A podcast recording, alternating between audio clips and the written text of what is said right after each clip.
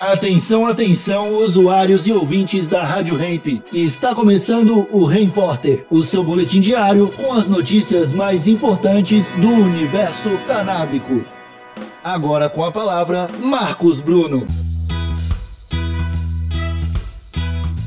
Brasil tem a pior política de drogas do mundo, aponta ranking inédito. Saudações canábicas, raça humana. Essa notícia me tira completamente da paz já. Saiu essa semana na Folha de São Paulo.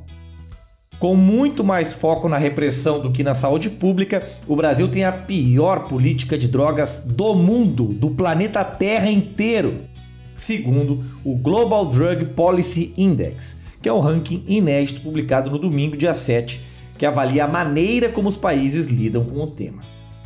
Entre as 30 nações analisadas, o Brasil fica atrás de outras bem mais pobres, como Uganda, que tem um dos menores IDHs do mundo, com histórico de forte repressão, como a Indonésia, onde traficantes são condenados à morte, ou países há décadas em guerras, caso do Afeganistão.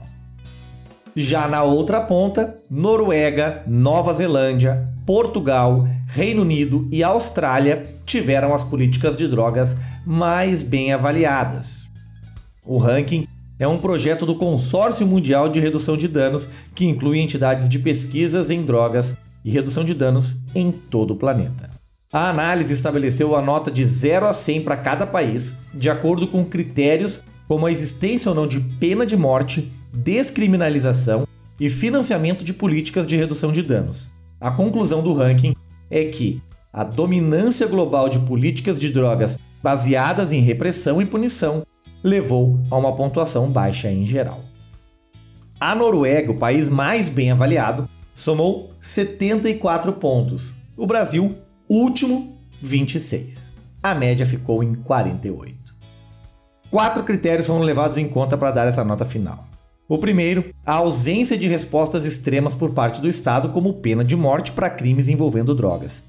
Três dos 30 países analisados usam esse recurso: Índia, Tailândia e Indonésia.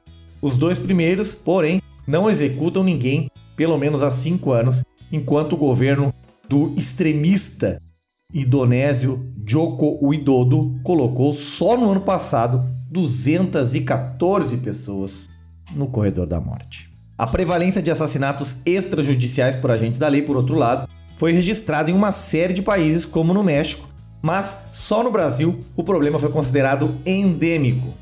O ranking também apontou como sendo comum a internação compulsória de usuários de drogas presentes em diferentes graus em 25 das 30 nações avaliadas. A ex-diretora do Sistema Penitenciário do Rio de Janeiro e socióloga Julita Lengruber foi entrevistada pela Folha. Ela afirmou o que ela já falou pra gente lá no Santa Cannabis Podcast. A guerra às drogas no Brasil é apenas um pretexto para o genocídio dos jovens negros e periféricos desse país. Abre aspas. Olhamos para os Estados Unidos e ficamos chocados com o número de pessoas negras mortas pela polícia, como no caso de George Floyd, que atraiu atenção e acendeu um movimento de rua. Enquanto isso, no Brasil, a polícia mata 4 mil pessoas por ano, a maioria negros, envolvidos no tráfico de drogas, e não tem essa mesma repercussão. Fecha aspas. Bom, essa foi a notícia da Folha. Nós entrevistamos a Julita Lengruber, como eu falei, mas era para falar sobre o custo financeiro da guerra às drogas. Procura lá no Spotify, é, Santa Cannabis Podcast, Custo da Guerra às Drogas uma baita entrevista com a Julieta Lengruber. Você vai ter uma noção aí dessa loucura, desse genocídio que é a guerra às drogas. Era isso, repórter sério hoje e lamentável aí com essa posição do Brasil, pior país em política de drogas. E tem gente que quer aprofundar ainda mais essa posição do Brasil. Volta amanhã com o Repórter 8h20, 12h20 da tarde, só aqui na Rádio Hemp. Falou!